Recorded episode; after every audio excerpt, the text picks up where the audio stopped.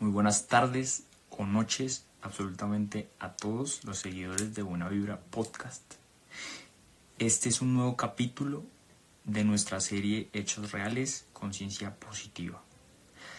Este video, que está en formato de en vivo, será publicado próximamente en esta cuenta de Instagram y a la vez en nuestro SoundCloud como podcast y también próximamente, si es posible, en alguna de nuestras cuentas en YouTube.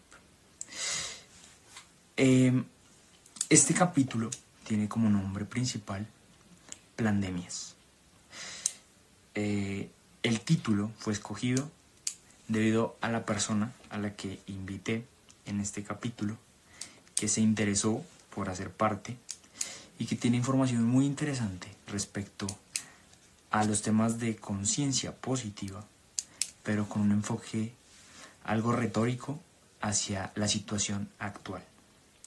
Debido a ciertas, eh, ciertas medidas que se están tomando con el uso de la información actualmente, no le pusimos al título eh, el virus ni tampoco 5G porque nos hubieran podido censurar, es algo que me decían que ha pasado últimamente.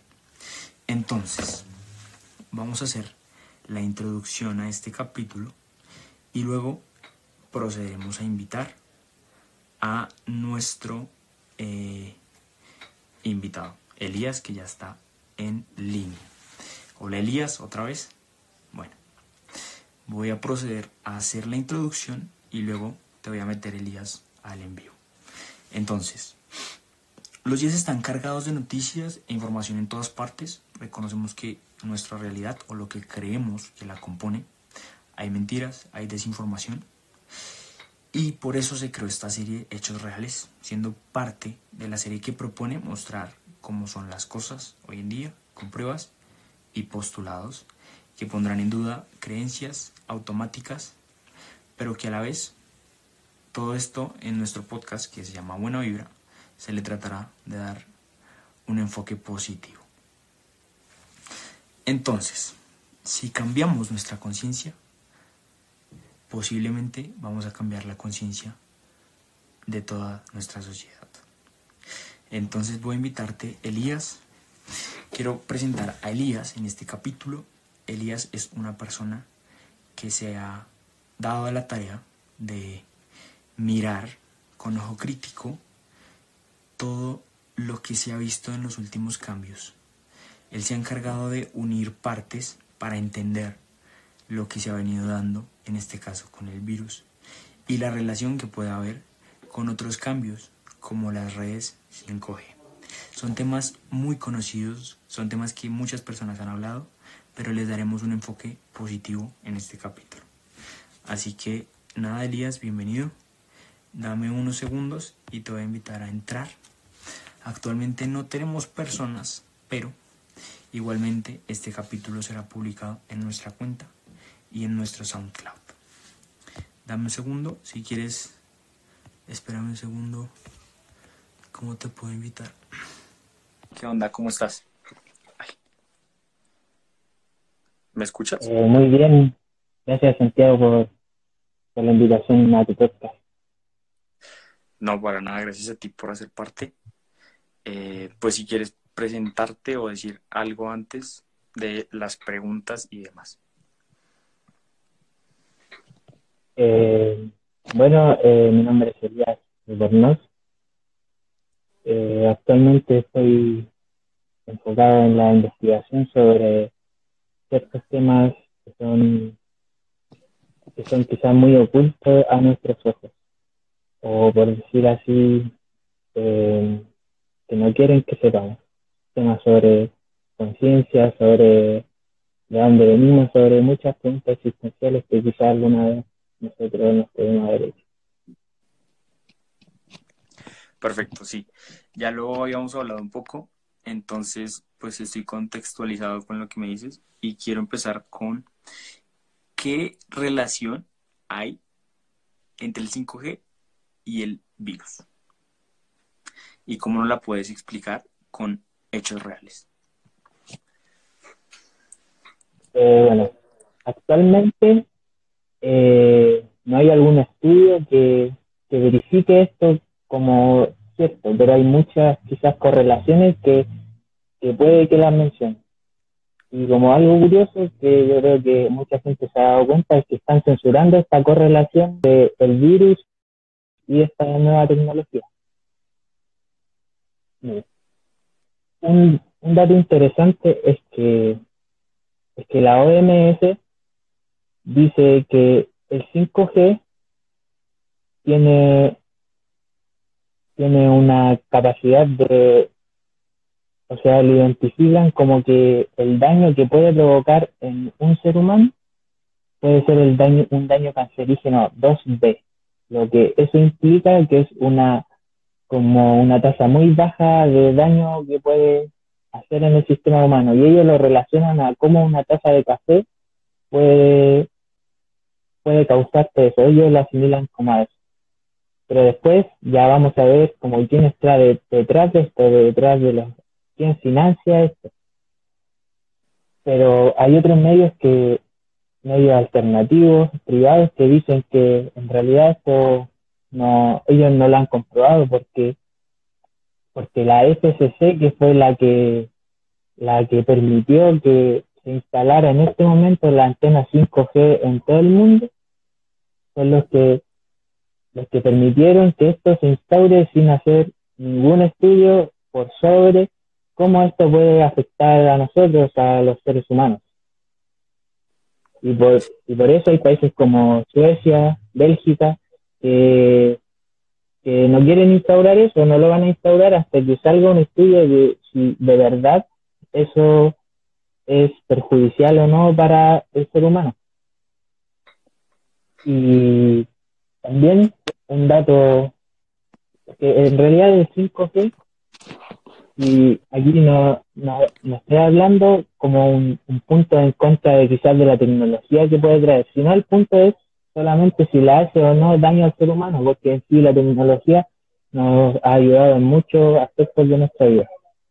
Bueno, un experimento que hicieron medios alternativos se hizo en pruebas en animales, específicamente el ratones, en cómo el 5G afectaba esto, cómo las microondas del 5G afectaban todo esto. Y bueno, los ratones al cabo de menos de una semana quedaron infértiles y tenían un daño cerebral, cerebral enorme. Y lo pusieron en cápsulas con microondas de 5G. Bueno, otro dato es que 180 científicos de 33, de 36 países en Europa advierten sobre estos potenciales daños que podría traer en nosotros. Y ahora, eh, ¿cómo el 5G podría afectarnos a nosotros? Bueno, eh, como todos sabemos, el 5G actúa mediante microondas como también lo actúa el 4G, el 3G hasta el 11, porque lo que quiere decir 5G es quinta generación. Eso es lo que quiere decir. Pero ahora la ida y subida de datos o de microondas va a ser quizás 20 veces más a lo que fue el 4G, por lo que va a traer más velocidad, pero a la vez la, la frecuencia van a ser mucho más, por decir, altas y van a ser muy, eh, por decir, van a ser mal al ser humano, ya que nuestro, nuestro cuerpo trabaja también como nuestro cerebro emite cierta frecuencia, nuestro corazón, nuestros órganos, todo emite cierta frecuencia. El universo entero actúa mediante la ley de frecuencia y vibración. Y eso ya es como comprobado por la ciencia. Y los estudios alternativos que muestran esto dicen que al estar durante un largo tiempo expuestos a estas señales microondas de 5G podría traer problemas como la infertilidad. Eso es como uno de los grandes problemas y también problemas psicológicos como eh, el estrés, ya que se ha comprobado también de que al dormir, mucha gente tiene problemas al dormir al estar, al estar muy rodeado de artículos electrodomésticos. Y también el 5G lo que trae es una nueva tecnología de, de, interacción entre, es por decir, no sé, en tu casa vas a tener conectado el refrigerador, el microondas, el celular, tu computador, toda esa línea. Y todo eso va a ser una, va a emitir mucha radiación. Y también ahí se puede eh, poner el tema de la privacidad, ya que durante también este tiempo ha sido como un tema muy muy, por decir, considerado. ¿Y en qué consiste? Espera, espérame. Antes de continuar, lo que tú nos estás mostrando, que es algo que sí he visto, de hecho, le, me llama mucho la atención el, punto que, que, tocas del 5G respecto a la cantidad de ondas que produce y que potencialmente, según nos muestras, hay un estudio que demuestra que le ha hecho daño, por ejemplo, a las especies experimentales, como en este caso los ratones. ¿Puedes demostrarnos o mostrarnos algún tipo de evidencia que podamos tener a la mano, por ejemplo, de este tipo de eh, instalaciones o señales que se estén colocando? Pues supongo que aprovechando el encierro o demás. Eh, sí, mira. Eh, no sé si muchos conocemos a Elon Musk, que es el dueño de Starlink, de proyectos como SpaceX o Neuralink. Bueno, él ha estado en correlación con todo esto, ya que en sí el proyecto es poner un millón de antenas esparcidas en cada rincón del mundo. De hecho, China puso una antena hasta en el monte Everest, hasta ese extremo, y irradiar una una decena de satélites que rodeen en sí el planeta. Y estos son 42.000 satélites que ya están siendo enviados y que se supone que de aquí al año 2023 ya va a estar todo. Y una explicación que me gustó mucho, que es de David Eick, que es alguien que viene exponiendo todos estos planes que tienen, por decir así, la EDIT, es que dice que que a un plazo más largo quieren crear una, por decir así, una subrealidad mediante esta tecnología, mediante la, mediante la inteligencia, inteligencia artificial. Y si esto lo, lo comparamos ahora como, como con el virus, eh, tiene su cierta relación.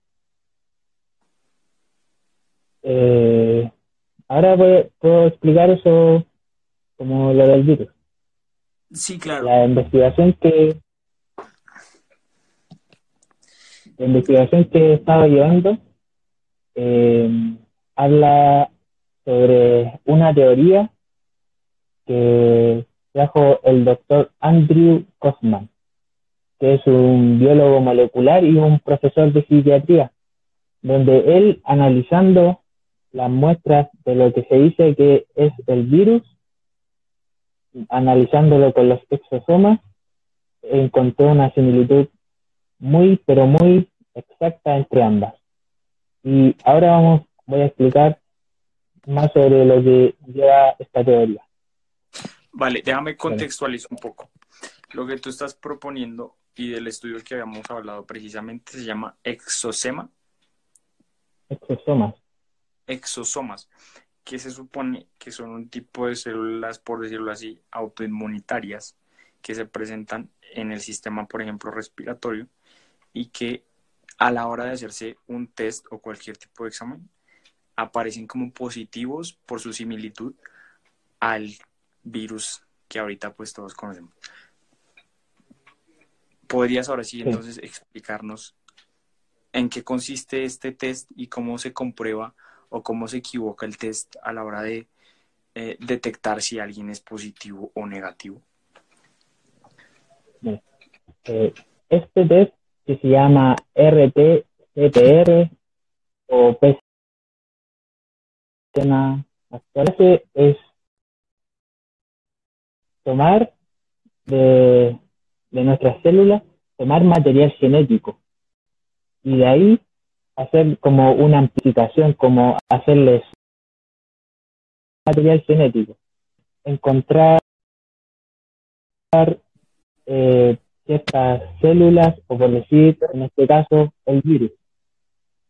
Y esto me lleva a, o sea, Kevin Mullis, que fue un bioquímico, en 1984 él fue el creador de este test. Y él menciona que este test no debería ser utilizado para, detectar enfermedades infecciosas, o sea, como en este caso, un virus. Y lo que dice este doctor Andrew Kaufman es que es cómo actúa un exosoma. Bueno, los exosomas son, por decir así, bolsitas que son transmisores celulares, como son, son formas de cómo una célula se comunica con otra. Y la función de los exosomas es transmitir cuando hay células venenosas. Le transmite a otras células eh, que, por decir así, que se preparen de que hay algo, de que hay algo como contra lo que luchar. En sí, los exosomas es una respuesta natural de nuestro sistema inmune. Puede ver la similitud entre un exosoma y lo que es el virus actualmente. No sé si sí, por favor. puede lograr lograr ver ahí. Dale, dale. ahí se logra ver. lo que se ve arriba en la, en la esquina inferior derecha es un endosoma, como esa célula. Y lo que está adentro son los exosomas. Y acá abajo, aquí se puede ver cómo esta célula está la célula y adentro está lo que se llama que es el virus. Y aquí ya se puede ver como una similitud significante entre ambas. En esta siguiente imagen está un exosoma, eh, también una imagen microscópica de un exosoma. Y aquí abajo está también lo que es el virus también dentro de una célula. Por lo que se puede apreciar, son bastante bastante similares. Lo que tú dices es que entonces cuando se realiza este tipo de prueba que tú le llamas, ¿cuál es la sigla? ¿La podrías repetir? PCR. SR. En esta lo que se ve es eso que tú nos estás mostrando a nivel, digamos, microscópico también y cómo esa similitud al exosoma, que es parte de nuestro sistema autoinmunitario y se pronuncia cada vez que hay un agente extraño en nuestro cuerpo, ¿verdad? Y lo que, lo que hace este test es del material genético, o sea, de nuestro ADN, tomar esto. O sea que en realidad lo que puede, lo que considera este doctor es que en realidad lo que puede ser llamado un virus, en realidad puede ser un exosoma pero también está la incógnita de cómo ha muerto tanta gente, porque de que ha muerto mucha gente y que ha habido muchos contagios, eso es algo que es real.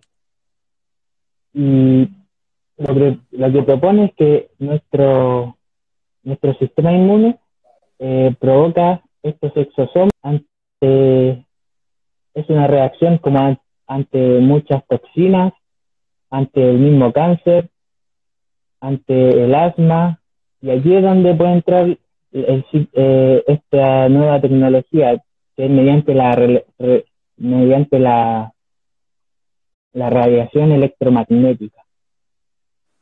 Y todo esto va, va, a causar, va a causar una que nuestro sistema inmune produzca mucho exosoma. Y ahora, como, como se muestra, el, este, este test PCR lo que detecta al final no es un virus ni cuánta cantidad de ese virus está en nuestro cuerpo, sino lo que realmente está eh, detectando son estos, por decir, por decir estos exosomas. Entiendo, no, es muy buen punto y es muy interesante ese punto que tú tocaste. De hecho, lo había escuchado cuando hablamos y pues me das sin palabras porque sí es bastante inútil el resultado que se puede obtener de una prueba que en su muestra final tiene la similitud con algo natural que el cuerpo va a tener ante cambios, como tú lo dices, nada más en la radiación. Entonces, quiero seguir con lo que tenía preparado. Digamos, de las estadísticas de las muertes que se han visto por el virus. Tú nos dices que han habido muchas que no han sido relacionadas con el virus precisamente y que se han colocado como si fueran parte del virus. ¿Tienes alguna prueba o algo por el estilo respecto a esta información? Yo he sido clase partícipe y me he dado cuenta también aquí en Bogotá, no sé si alguien que nos vea sea de Colombia, pero también se han visto cómo se suman todos estos números y hacen que parezca que hay más porcentajes de personas, por ejemplo, contagiadas y al final es una unión de eh, pues todas las demás cosas que pueden pasar. ¿Tienes algún tipo de prueba frente a esta a este planteamiento? Eh, sí, mira. Eh, como un dato que es que como en Italia más del 99% de la gente que ha muerto por este virus ya tenía tres, dos o tres patologías anteriores como enfermedades del corazón, hipertensión, diabetes, enfermedades crónicas antes. Y lo que hay que tener claro es el lenguaje en cómo hablan los medios, porque muchas veces dicen, eh, tal persona de tantos años murió dando positivo en el test, pero muchas veces nos dicen que murió por coronavirus o nos muestran de que realmente murió por un virus, sino que dicen que murió por este test. Y hay un ejemplo que es muy, por decir, que muy conocido, que es sobre un artista, sobre un artista estadounidense, que se llama Eddie Lex, que es un comediante estadounidense que hace ya un tiempo tenía problemas eh, cardíacos al corazón, de hecho ya había sido trasplantado en el año 2003 eh, con un implante al corazón. Y fue al hospital por una por un fallo cardíaco. Y le hicieron el test y dio positivo. Y luego se murió entonces la noticia que dicen que murió por este tal virus. También pero en realidad esto es muy es como también una cifra que es eh, es importante verla que la voy a mostrar aquí. Es, una imagen de la OMS, donde dicen que cada año hasta 650 mil personas mueren por enfermedades respiratorias relacionadas con la gripe estacional. Y si lo vemos ahora, los contagiados, como hasta este momento, son de 5 millones, las personas recuperadas de 2 millones y las muertes son aproximadas a 350 mil personas y siendo que a esta muerte se le agregan los pacientes que quizás murieron de una enfermedad del corazón o de un cáncer terminal, porque al final eso es lo que están haciendo. Como un ejemplo que pasó, una, que pasó con una señora en Italia, que fue que ella fue al hospital porque tenía problemas a los huesos, problemas, tenía problemas a los huesos y le hicieron firmar un contrato que ha sido como muy, que ha sido muy nombrado, que él, ese contrato donde dicen que tú firmes que es un contrato de no reanimación. No sé si lo has escuchado, que en donde las personas mayores acceden a firmar ese contrato para que no las reanimen cuando mueren. Y la excusa de ellos es decir que no tienen suficientes implementos para tratarlo de ellos, pero sí salvar a los más jóvenes. Y así es como mucha gente se ha muerto de esto.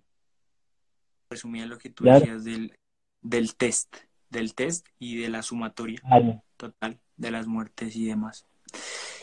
Quería que tocáramos otro punto. Yo me acuerdo ayer que hablamos que tú me decías unas cosas de, por ejemplo, el tema de las vacunas. Tú tenías incluso información que habías buscado y que tenías respecto a planes generados por grupos o por personas influyentes como Bill Gates y que tenías unos de los proyectos que ellos habían lanzado que podrían estar asociados. ¿Podrías hablar un poco de esos proyectos, esos proyectos que tú decías en planes de vacunación que pueden tener un trasfondo o que no han sido tenidos en cuenta, pero que ya, ya han sido planteados desde hace tiempo que podrían demostrar que hay un plan de control o algo por el estilo. Eh, eh, la investigación que estaba llevando a cabo es sobre el señor Bill Gates. quizás, eh, quizás todos lo han escuchado ahora durante esta contingencia. Y lo que quería empezar a analizar era como desde el pasado de, Bill Gates. ¿Me escuchas bien? Sí, sí, te escucho. Vamos a empezar a analizar el pasado de este señor Bill Gates. Bueno, eh, Bill Gates es nieto de William Gates. Fue un miembro destacado de la Sociedad Eugenésica de América. Y ahora lo que quiere decir eugenésica o eugenesia es sobre ese tipo de personas o asociaciones donde creían que había una raza superior, por decir así, la raza blanca, donde, donde por decir así, discriminaban a las demás razas, religiones y culturas, donde solamente querían un tipo de raza. Bueno, eh, William Gates, que fue el abuelo, fue el creador de esta asociación. Y ellos decían que procuraban la esterilización de personas manchadas por su origen o de poco valor cívico, que ya eran enfermos, latinos, negros, indígenas, católicos. O sea, aquí ya podemos ver cómo el abuelo de Bill Gates eh, tenía, por decir, este tipo de vida. Luego, el, el padre de Bill Gates fue el creador de Planet Parenthood, que también es una sociedad eugenésica. Bueno, en una entrevista en el año 2003 con Bill Rogers, Bill Gates fue y dijo que el padre fue el que creó esta asociación bajo el lema de que somos malas hierbas humanas y que necesitamos ser erradicadas de forma selectiva. O sea, ya podemos estar viendo cómo, como el abuelo y el padre de este señor tenían estas tendencias de la eugenesia. Y ahora si nos preguntamos si Bill se crió con ellos, es como por decir casi obvio que iba a tener este pensamiento. Luego, eh, Gates eh, fue el cofundador de Microsoft y luego deja esta agencia para crear su fundación que se llama Bill y Melinda Gates, que se supone que es de filantropía para ayudar a los países más pobres y es eso.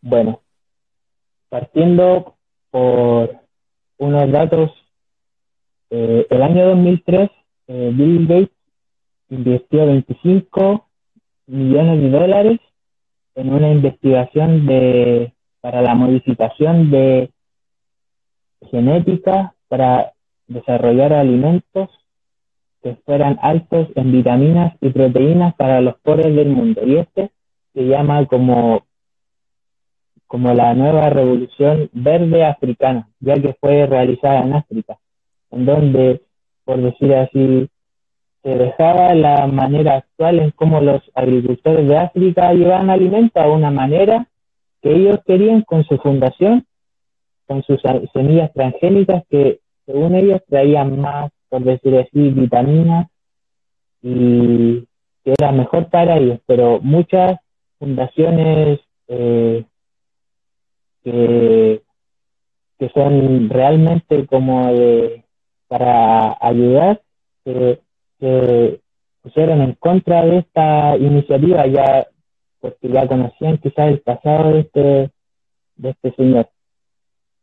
También están los vínculos entre la Fundación Gates y Monsanto, que ya como, como conocemos Monsanto, la, que es prácticamente dueño de toda la industria farmacéutica, eh, cada vez se va a, cada vez se va incluyendo más temas como las vacunas, el control productivo, la manipulación climática, el calentamiento global. O sea, ya esta unión con esto ya es medio, por decir, raro.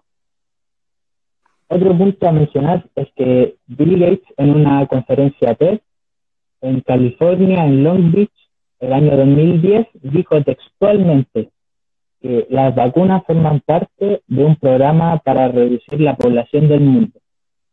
Pero lo que suena curioso es que cuando él lo dijo, se ve como si él en realidad no quiso decir eso. Es como por decir así que se le salió.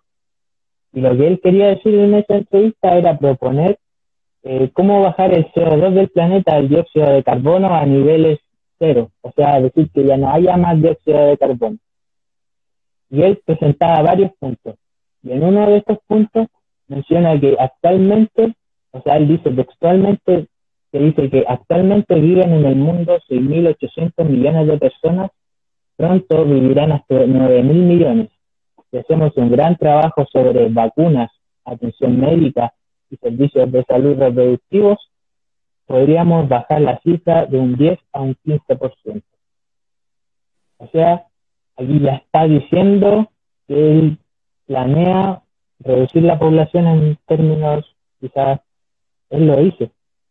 Y también otro caso que fue muy criticado fue sobre un programa de esterilización en Kenia, pero aparentemente habían sido esterilizadas millones de mujeres en Kenia, ya que encontraron ciertas drogas de carácter abortivas en, en una secuencia de vacunación contra el tétanos.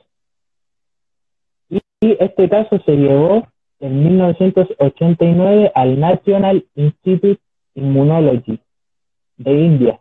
Y el resultado que arrojó este o sea, el resultado que arrojó este estudio fue que oculto en la vacuna del tétanos y la difteria encontraron una hormona eh, femenina llamada corionica gonadotropina.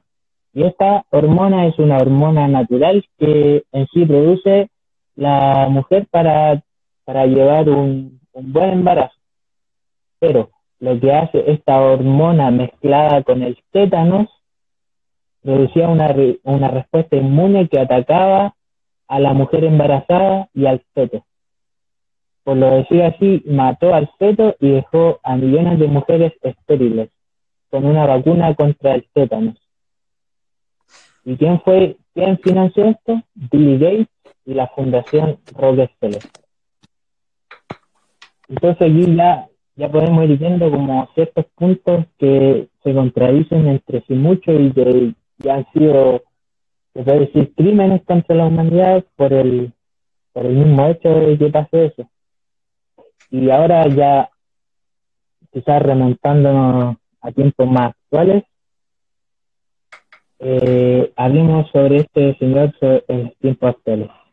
En este momento, Bill Gates es el, es el máximo donador de la OMS, de la Organización Mundial de la Salud anteriormente era Estados Unidos, pero Trump dejó de, de, por decir, de aportar a esa organización y ahora el máximo eh, contribuyente es Bill Gates, lo que puede decir que prácticamente es, por decir, el dueño de la, de la, de la OMS. Y ahora, también asociada a Bill Gates está Gavi, que es una alianza de vacunas que tiene a muchos laboratorios del mundo que se dedican como a la vacunación global, por decirlo así. Bueno, ahora vamos a hablar sobre dos proyectos que tiene Bill Gates actualmente. uno es el ID 2020. ¿Y en qué consiste este proyecto? Bueno, es identificar a cada persona por los registros de identidad de cada Estado nacional. O sea, que, que cada persona tenga una identidad digital. Por, por encima de cada Estado, como cada país tiene, por decir, su, su identificación, que sea como una identificación global de cada una de las personas.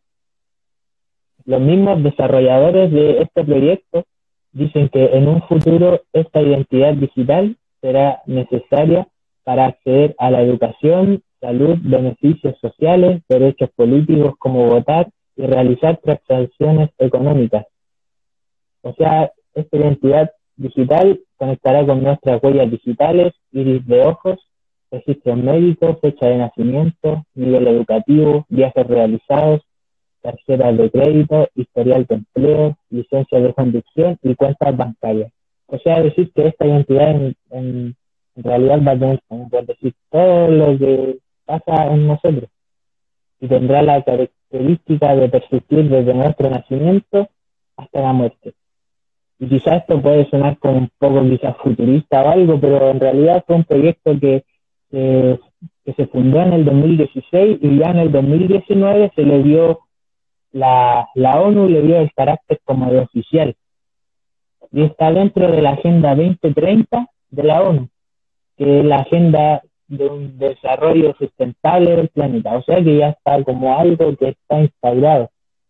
Y ahora podemos ver de cómo esto se puede relacionar a lo que está pasando ahora, ya que el ID 2020 está trabajando con la Fundación Bill y Melinda Gates, también con la Fundación Rockefeller y con Gavi, que es la la Fundación de Vacunas Mundial que que te mencioné anteriormente. O sea que estas tres, eh, por decir industrias, son las que están promoviendo este, este plan.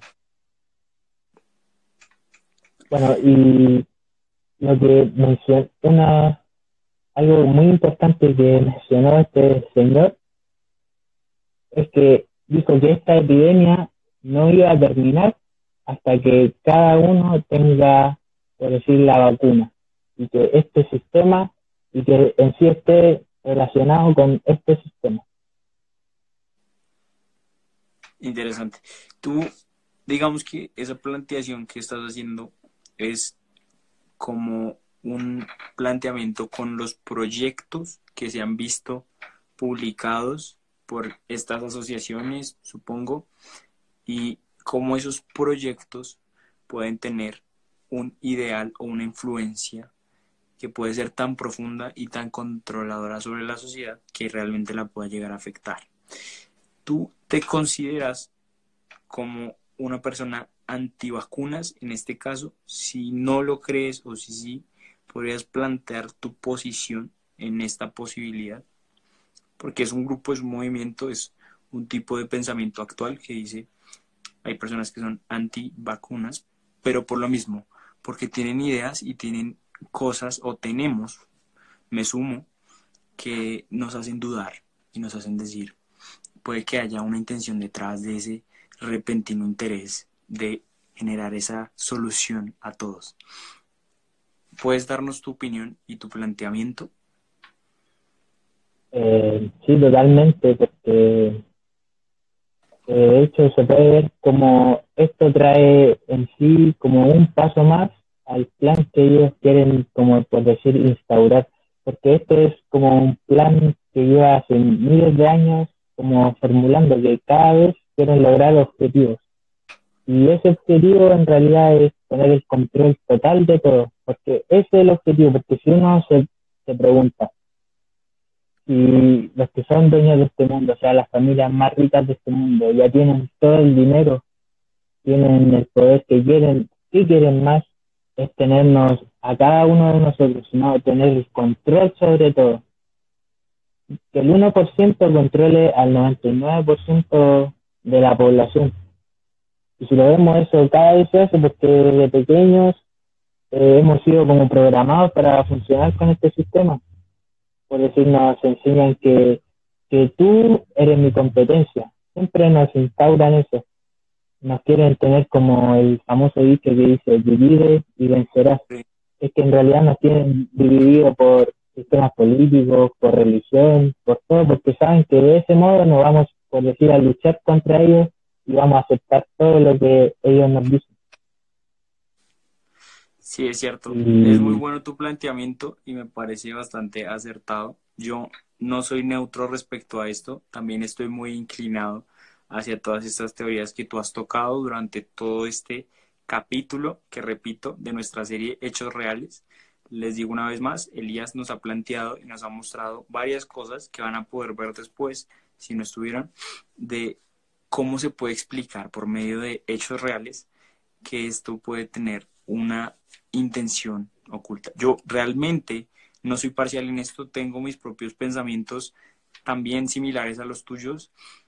De antemano te agradezco por haber querido ser parte y por hacer parte de este proyecto, porque pues nos planteas cosas que están argumentadas y bien argumentadas. Quiero que continúes con parte de las cosas que tenías preparadas. Por ejemplo, ¿qué otras cosas dentro de los hechos reales que traes nos puedes mostrar, incluso con imágenes que nos puedan dar idea y nos puedan ampliar un poco la conciencia, que es lo más importante? Eh, bueno, eh, quiero hablar sobre otro proyecto que también está, está dado como un hecho, por decirlo así, que es el WO 2020-060606. Ese no, lo no, lo habías mostrado ayer o anteayer que hablamos. Y quiero que hagas una referencia que es curiosa con el número, los números que planteas. Dices 2020-060606. Igual que hace poco salió una regulación en Estados Unidos que es 6666, una cosa así. Piensen lo que quieran, pero el hecho de que haya números los números y muchas cosas tienen mucha energía, mucho, mucho tema ahí, o sea, en muchos niveles. ¿Podrías mostrarnos tu planteamiento y cómo está esa relación con ese número que, a la vez plantea muchas cosas? Y no fue sacado este año, salió hace unos años, como tú nos decías.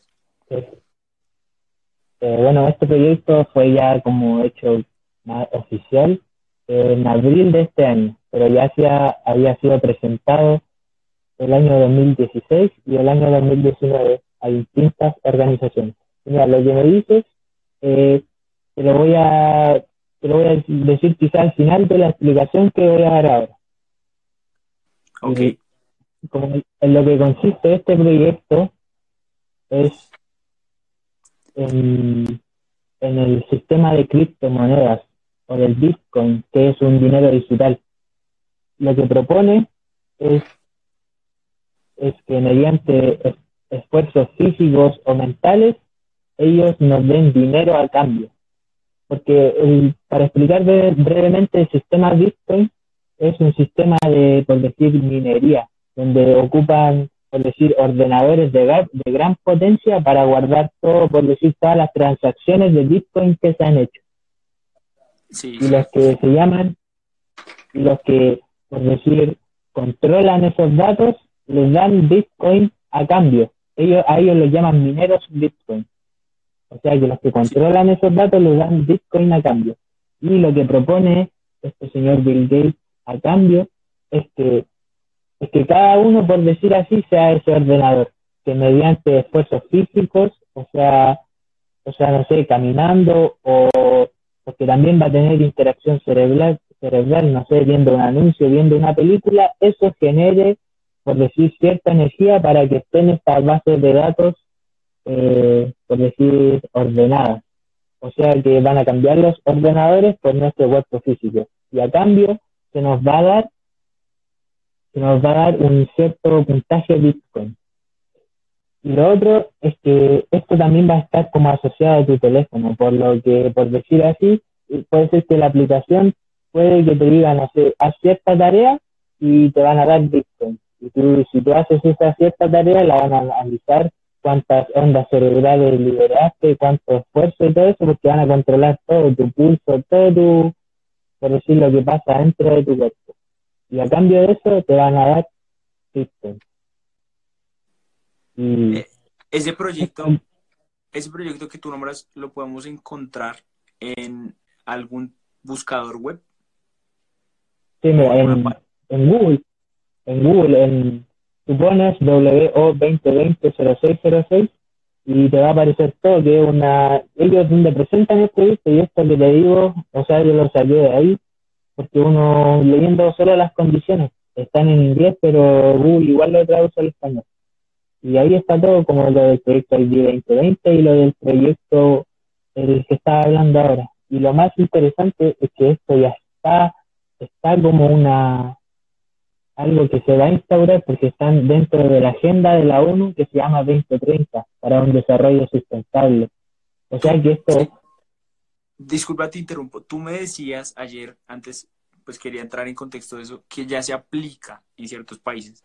Por ejemplo, como en China. Dices que ahí ya hay una estructura eh, de este tipo de tecnología en el que se suman puntos y estás controlado según lo que hagas, un puntaje que te permite o no te permite ciertas cosas.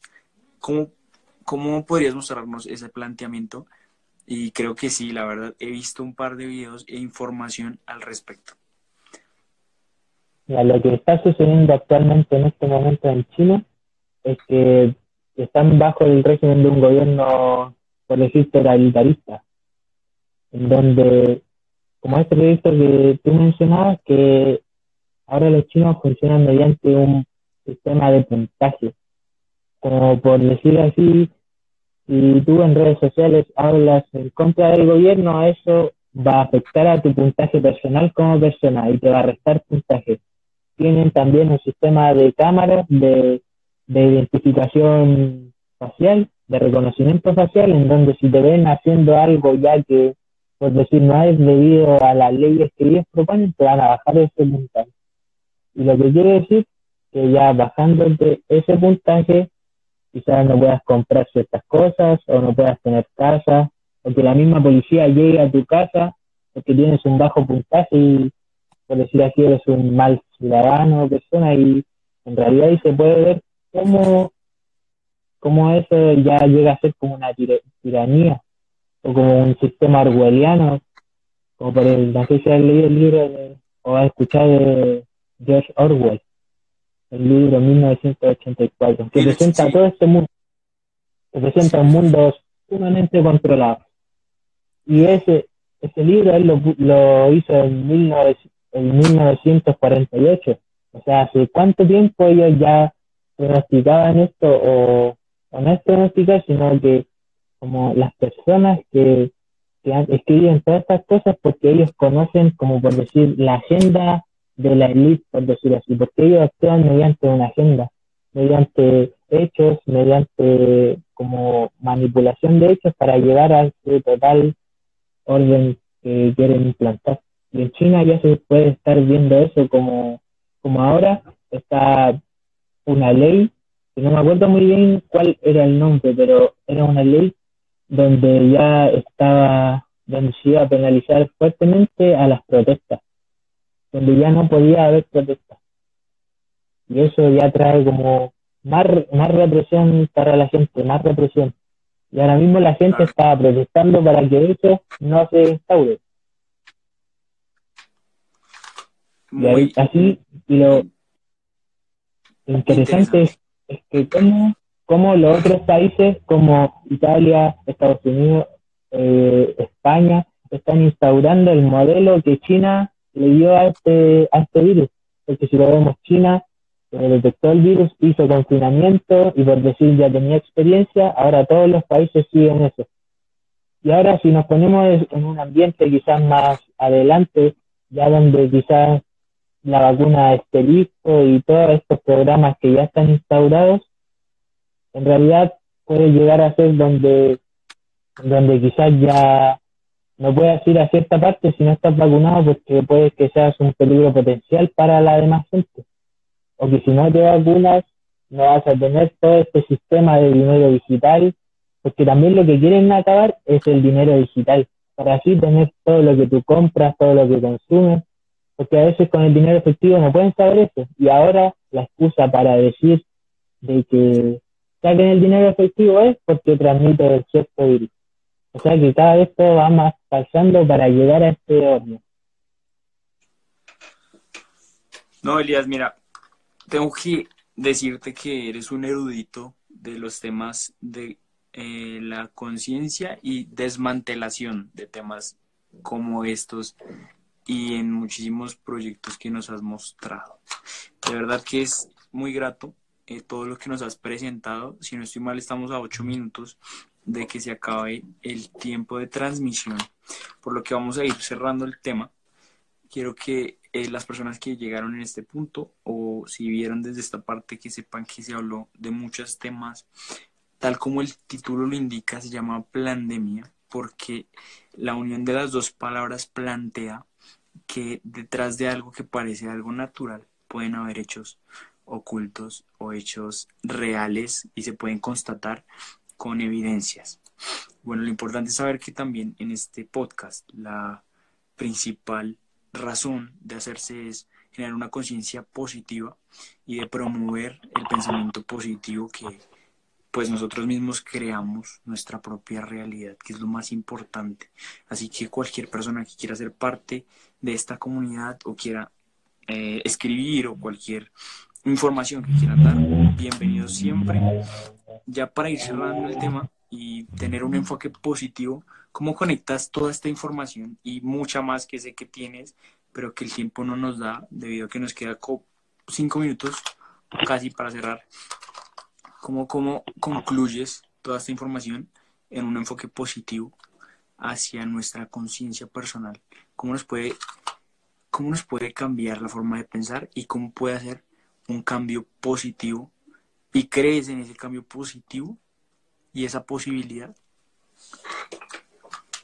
Eh, bueno, eh, como a todos se le, se saca el lado positivo, esto también tiene como el lado positivo que es que durante como todo este tiempo mucha gente se ha dado cuenta quizás de cómo quizás está todo más manipulado, quizás mucha gente ha empezado a despertar y eso en sí es un cambio muy positivo para el planeta porque en realidad si cada vez más gente se da cuenta del, engaño que es todo esto, toda esa gente le va a quitar el poder, por decir al sistema, porque en realidad lo que pasa es que nosotros le otorgamos el poder a ellos de, de, de, poner todo lo que quieren, porque si lo pensamos, el 1% gobierna el 99% y todos ellos se dan cuenta de todo esto, habría una revolución donde ellos quedarían. Y en realidad ahí radica en que el poder está dentro de uno mismo, en, cambiar todo de adentro, porque muchas veces queremos cambiar todo de afuera, cambiar quizás el sistema político, pero si vemos que en realidad ellos gobiernan quizás tanto de la izquierda como la derecha, como se dice, en realidad el cambio no tiene que ser exterior, sino más un cambio interior, un cambio de conciencia, de darnos cuenta de que, estamos aquí pasajeramente y de que todo esto en realidad es, una ilusión, de que en realidad para nosotros esto va a ser un instante y somos eternos, así que no hay problema en, al final en, en el miedo, en todo eso, porque son cosas que ellos no quieren imponer, pero que no pertenecen a nosotros. Muy buen punto. Te agradezco por esa conclusión positiva de todos los puntos que nos tocaste hoy. En realidad, como objetivo principal, el tocar tantos temas y proyectos que a la vez tienen una carga de negatividad en la mayoría de nosotros, en realidad lo que se busca es transmutar esta información y convertirla en un arma de poder para cada persona, que cada persona podamos tener una conciencia definitivo que va a ser un cambio tan fuerte que puede llegar a darnos un cambio eh, en los sucesos y en las cosas que pasen en adelante. Entonces, pues gracias por tocar ese punto. Una vez más, te agradezco por hacer parte, por el interés que tuviste en transmitir tu información. Eres un erudito definitivamente de todo lo que tiene que ver con los cambios, principalmente mm, pues conspirativos, pero justificados bajo tus propios hechos y con cosas que han salido definitivamente también a los medios. Entonces, pues nada, Elías, ¿algo más que quisieras agregar ya terminando con este capítulo 2 de la serie Hechos Reales, Conciencia Positiva, Buena Vibra Podcast? Eh, nada, también las gracias a ti por invitarme a ser parte de esto y, por lo que por lo que estás ejerciendo porque en realidad es, darle ese lado positivo porque ya si lo vemos es como que quieren que estemos en ese lado de la dualidad por decirlo en ese lado negativo y, con cada uno con su propia luz la gente puede sacar adelante todo esto. Y quizás no sea algo como repentino, quizás va a llegar tiempo, va a llegar tiempo obviamente, pero ahí está siempre la lucha ahí contra, expandir la conciencia a. No, mira, eh, las gracias son de mi parte y de, a todas las personas. De hecho, les agradezco si tienen un espacio para la positividad en cualquier tiempo que pueda creer que no haya, porque es un esfuerzo y es una cosa que si les nace es porque creen en lo que puede llegar a pasar en cualquier cambio. Así que mm, de antemano, gracias a todos ustedes pues por tener un enfoque positivo en medio de esto, principalmente a ti Elías y por toda la información valiosa que aportaste en este video. Muchas cosas, muchos puntos, muchas cosas que no se pueden concluir, pero en definitiva mucha información positiva. Así que muchas gracias a ti, Elías, principalmente por venir y por hacer parte, y a Charles también, y a todas las personas que se conectaron, les quiero decir que gracias. Eh, voy a leer un par de cosas que dijo Charles antes de terminar, nos queda un minuto. Dice 666, es un código. Eso es muy interesante porque sí se ha visto a lo largo de la historia cómo se ha utilizado mucho ese número. Y si no tuviera un poder o alguna cosa, pues no se utilizaría. Y al resto de personas que hicieron parte, les agradezco totalmente. Ya me despido y me despido de ti, Elías. Gracias por hacer parte una vez más.